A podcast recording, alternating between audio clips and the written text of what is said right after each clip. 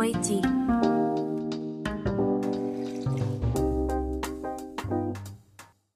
Bem-vindos e bem-vindas a mais um episódio do nosso podcast. Hoje temos como convidada a Gabriela Faria, fundadora do Lisbon Project, uma associação que nasceu em Lisboa e dá atualmente apoio a mais de 600 migrantes e refugiados e conta com uma rede ativa de mais de 100 voluntários. Olá, Gabriela, e obrigada por teres aceito o nosso convite. Gostávamos de começar um pouco uh, sobre o projeto, uh, como e quando é que surgiu o Lisbon Project e qual é a vossa missão. O Lisbon Project começou eh, oficialmente em 2017. Eu, em 2016, tinha na altura 22 anos e tinha acabado de voltar da universidade onde estudei fora no Reino Unido. E quando voltei para Portugal era uma coisa supostamente temporária, Uh, enquanto eu me candidatava para outros empregos fora de Portugal. Eu sempre cresci num ambiente muito internacional, mas um ambiente internacional muito diferente daquilo uh, que hoje uh, eu conheço. Então eu estava em Portugal e conheci por acaso fui conhecendo migrantes e refugiados e conhecendo uma outra realidade que eu não tinha visto em Portugal. Não aquela de alunos que vão para escolas inter internacionais e se calhar uma classe mais média alta, mas migrantes e refugiados que vieram para Portugal se calhar sem recursos por outros motivos, não só procurando emprego, mas uh, fugindo de, de, instabilidade política ou de guerra. Fui conhecendo as histórias deles, os desafios deles e percebendo que eu poderia fazer, podia fazer algo para, para os ajudar, para ajudar neste processo de integração. Um, então fui conhecendo onde é que eles viviam, quais eram os desafios mais comuns de aprender a língua, de encontrar emprego, de registrar os filhos na escola e, e fui ajudando uma família atrás da outra e foi assim que surgiu a ideia do Lisbon Project. Hoje a nossa missão é mesmo essa, de ligar pessoas a pessoas, através do relacionamento de pessoas de background diferentes, com histórias diferentes, como é que nós nos podemos ajudar uns aos outros e, e procurar e, e, construir os nossos sonhos em, em conjunto. Foi assim que começou. Hoje a nossa missão é de apoiar a integração de migrantes e refugiados em Lisboa. Após alguns anos no terreno e centenas de migrantes que atualmente estão registrados nos vossos vários programas da vossa organização, quais são os maiores desafios eh, em ser migrante em Portugal atualmente?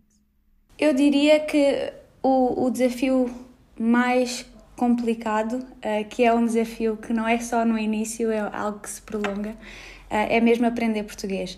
É uma língua extremamente difícil, acho que todos podemos concordar e ser honestos que o português é muito difícil de aprender, com mil e uma exceções uh, na gramática e tudo mais. Uh, então eu acho que não só é uma língua difícil de aprender, mas não existem cursos suficientes, não existem cursos intensivos, porque quando se aprende uma língua não pode ser só uma ou duas horas por semana, tem que ser uma coisa imersiva.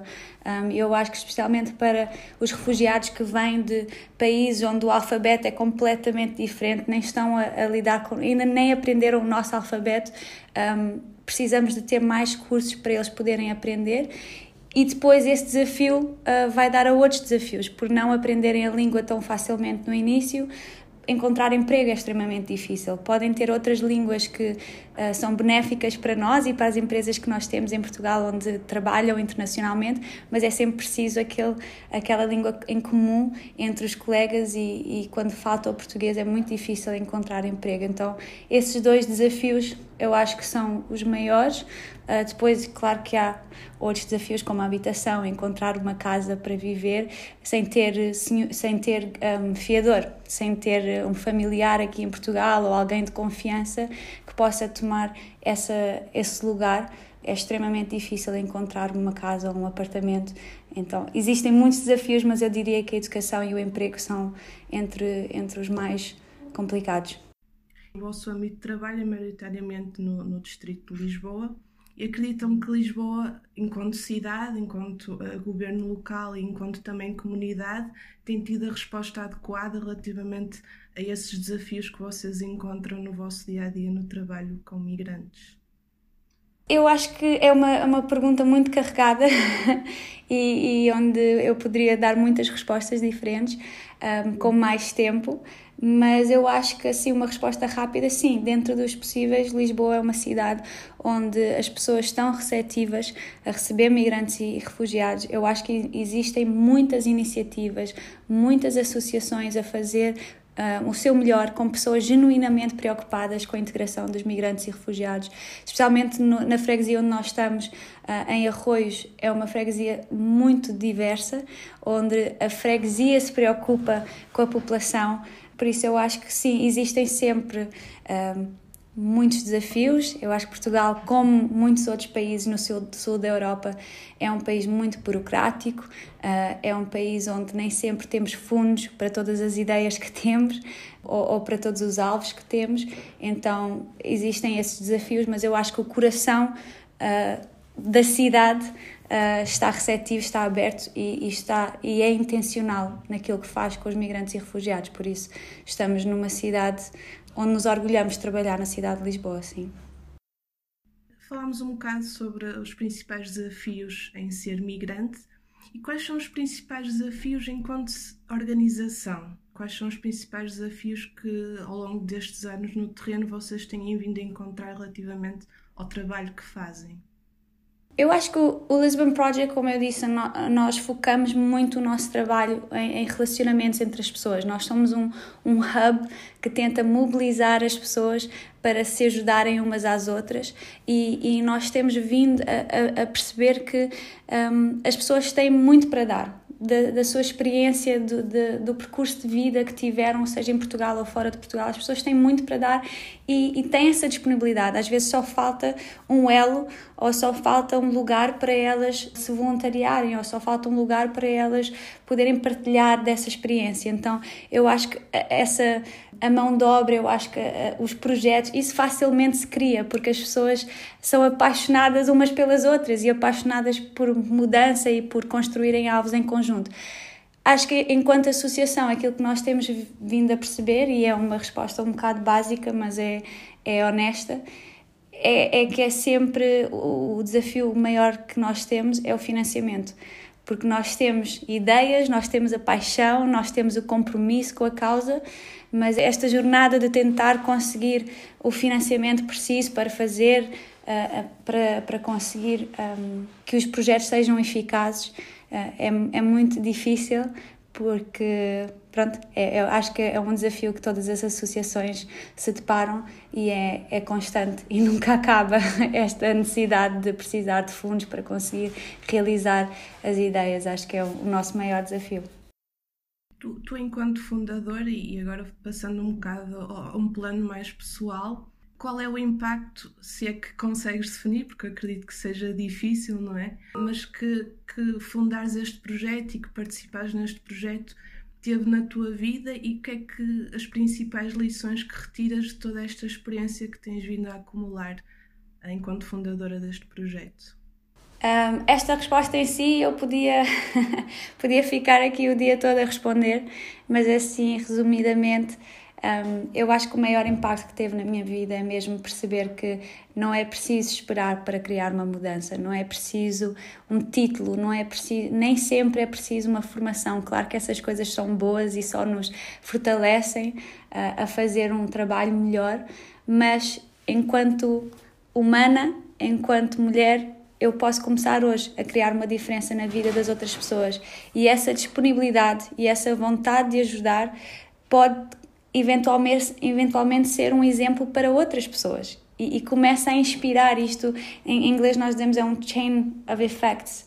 É, tem um ripple effect, vai sempre impactando as outras pessoas, por isso eu acho que na minha vida aquilo que eu hoje ainda hoje nós temos uma uma organização com seis programas, com mais de 200 pessoas envolvidas todas as semanas, com imensos parceiros, e às vezes eu, eu olho para esta associação e penso: uau, não, é, é estranho me chamarem a fundadora ou é estranho me chamarem CEO porque não foi esse o alvo, não, não, não era esse o foco. O foco era simplesmente criar mudança na vida de uma família de cada vez.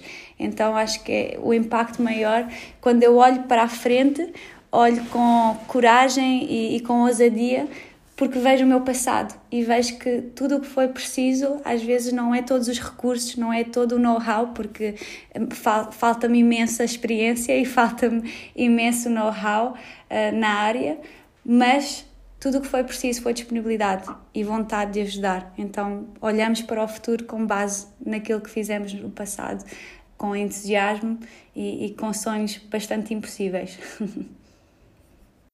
Acredito que também tenhas ouvido bastantes uh, histórias inspiradoras, conhecido inclusive muitas pessoas inspiradoras. Não sei se tens algum caso ou alguma pessoa, alguma família que tenhas acompanhado, que te tenha marcado e que queiras partilhar connosco. Tem sido imensas as histórias, uh, imensas as batalhas uh, de muitas famílias, muitos homens e mulheres e, e os seus filhos eu acho que uma das histórias que mais me impactou até hoje é a história de uma mulher que veio do Ghana. Ela tem uma filha que na altura tinha 3 anos e estava a fugir do Ghana eh, porque esta tradição do FGM na sua família era, é, é bastante comum e a qualquer momento podiam raptar a filha e fazer-lhe mal. Então ela decidiu vir para Portugal. Estava grávida, então quando chegou tinha cerca de 38, 39 semanas um, e entrou em trabalho de parto assim que chegou ao aeroporto. Foi logo para o Hospital de Cascais, onde deu à luz a um filho saudável uh, e o filho que, que já tanto amava por não haver muita comunicação entre as instituições em Portugal, por não haver uh, su formação suficiente sobre estas questões de refugiados, de requerentes de asilo, a assistente social no Hospital de Cascais não fazia ideia eh, de, das leis neste assunto de, de, requerentes de asilo, então olhou para uma mãe simplesmente que tinha chegado há, há cerca de uma semana, que era requerente de asilo, mas não teve tempo de fazer todo esse processo olhou para esta mãe e, e decidiu que, pronto, não tem emprego, não tem familiares aqui, uh, não está apta para ser mãe. Então uh, separou a mãe não só da filha, que ela, o propósito todo foi para proteger a filha, não só separou a mãe da filha de 3 anos, mas separou-a do recém-nascido. O que, é, o que foi algo bastante trágico e traumático. Então, quando eu recebi uh, notícias desta história, foi a mãe que, que recebeu o, meu, o número de alguém que lhe deu, que conhecia o trabalho do Lisbon Project, ligou diretamente para mim um, e só chorava e chorava e chorava e chorava ao telefone a pedir ajuda porque não tinha mais ninguém. Eu, na altura, tinha uma filha de, de, de, seis meses, então a história, claro que só de imaginar que alguém poderia tirar-me a minha filha foi algo que me emocionou bastante. Nós ligámos aos nossos parceiros no programa de apoio jurídico imediatamente, pedimos ajuda e foi ali um processo de três meses de muita batalha, uh, de muito trabalho, mas eventualmente nós conseguimos reunir e, juntar outra vez a mãe e os filhos e foi foi concluído que foi algo injusto e foi falta foi por mera ignorância que esta situação aconteceu, uh, mas hoje a mãe está reunida com os seus filhos, tem o seu próprio apartamento, uh, está a aprender português e estamos a trabalhar com ela para conseguir emprego. Os dois filhos já estão numa creche, então é uma história feliz. Eu sou madrinha do bebê que nasceu, por isso é uma história que me impactou bastante porque lá está, nós podemos ajudar. Quando esta mãe não tinha mais ninguém no mundo para lhe ajudar, o Lisbon Project esteve lá através de esta mobilização de pessoas com a experiência certa, com as qualificações certas um, e com o coração certo para ajudar. No início falaste que a missão do Lisbon Project era exatamente esta relação com pessoas, desenvolver esta proximidade. Alguém que queira integrar o vosso projeto, enquanto voluntário ou voluntária, que tipo de atividades é que pode esperar fazer convosco? Nós temos muitas coisas para as pessoas fazerem, nós uh, dependemos imenso de, de voluntários. Todas as semanas nós temos cerca de 120 pessoas que dão do seu tempo e do seu expertise. Então, dentro dos nossos seis programas de educação, de emprego, de saúde, apoio jurídico e tudo mais, existem várias atividades que as pessoas podem envolver com a sua experiência ou então nós podemos também, em algumas uh, áreas, dar formação, seja a ajudar alguém a editar o currículo, seja uh, ensinar português ou, ou, uma classe de pessoas ou então só one-on-one -on -one a fazer mais explicações, nas atividades das crianças, agora com com, com o Covid, nós tivemos que uh, adaptar tudo para fazer mais as coisas online, o que foi um desafio enorme para nós, mas agora com as restrições uh, a levantarem um bocadinho, nós estamos a voltar ao presencial naquilo que é possível e naquilo que é seguro. Atividades com crianças uh, em, em saúde, fazendo desporto, ligando-nos com outros parceiros que as pessoas podem ter, lá está, é tudo uma network, é tudo uma rede de contactos. Então eu digo sempre que um voluntário um, representa os seus tios e os amigos da universidade ou os colegas do trabalho, são toda uma rede de oportunidades que podem ligar o Lisbon Project e ajudar-nos a ir mais longe. Depois também temos, por exemplo, os mediadores e os facilitadores, que são pessoas que acompanham as pessoas a, a, agendamentos que possam ter ou no CEF ou no centro de saúde, nas finanças, que são simplesmente apoios, às vezes emocionais, para as pessoas não estarem sozinhas, mas muitas vezes também traduzir para português e simplesmente estar presente para esclarecer os processos uh, externos do Lisbon Project. Então é só ir ao nosso site lisbonproject.org e estão lá todas as oportunidades de voluntariado que as pessoas podem se candidatar e depois também nós estamos sempre uh, abertos a outras ideias e a sermos criativos naquilo que podemos fazer um, se acharmos que é algo que, que vai fortalecer a causa e vai ajudar as pessoas na sua integração. Nós terminamos sempre os nossos episódios com a mesma pergunta a todos os convidados, que é Quais são os principais estereótipos e mitos relativamente a migrantes e refugiados que, que ainda encontras nas pessoas e qual é a tua resposta relativamente ao que essas pessoas pensam? Eu acho que na minha experiência, pelo menos em Lisboa, eh, eu não tenho deparado tanto com, com racismo ou com discriminação assim direta, óbvia, explícita acho que é mais uma ignorância das pessoas não saberem, uh, não conhecerem uh, outras culturas, não conhecerem o porquê uh, de alguns hábitos ou de algumas sei lá, ações que as pessoas fazem ou atitudes que as pessoas têm, por exemplo, uh, os refugiados ou os migrantes mais do Médio Oriente. Porque é que as mulheres usam, só para, só para usar um exemplo, uh, porque é que as mulheres se cobrem? Os portugueses podem olhar e, e dizer porque usar um hijab está quase 40 graus lá fora, porque é que esta mulher se veste assim e focam-se mais na diferença em vez de procurar o porquê da diferença. Porquê é que esta mulher usa o hijab? Porquê é que isso é importante para ela? Às vezes procurar entender o porquê da diferença, e é, acho que é isso que eu diria a alguém, procurar o porquê da diferença, criar diálogos e conversas para entendermos antes de julgarmos só a atitude ou, ou, a diferença. Muitas vezes as vestes ou as atitudes que têm ou os hábitos religiosos são a única coisa que, que ainda mantém essa pessoa ligada à sua identidade de onde vieram nós, como portugueses, se formos para fora, também há certas coisas que nos ligam à nossa casa, que nos ligam à nossa identidade enquanto portugueses.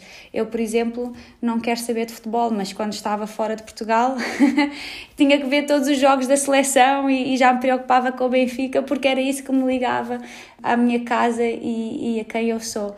Por isso, acho que procurar entender o porquê da diferença é muito importante, porque os portugueses estão receptivos ainda. Os portugueses têm um coração de dar boas-vindas e de acolher. Simplesmente ainda creio que existe alguma ignorância sobre estas diferenças que existem e que podem existir, só precisamos, de mais diálogo. Obrigada, Gabriela, pelo teu testemunho e parabéns por este projeto que nós também já acompanhamos há algum tempo.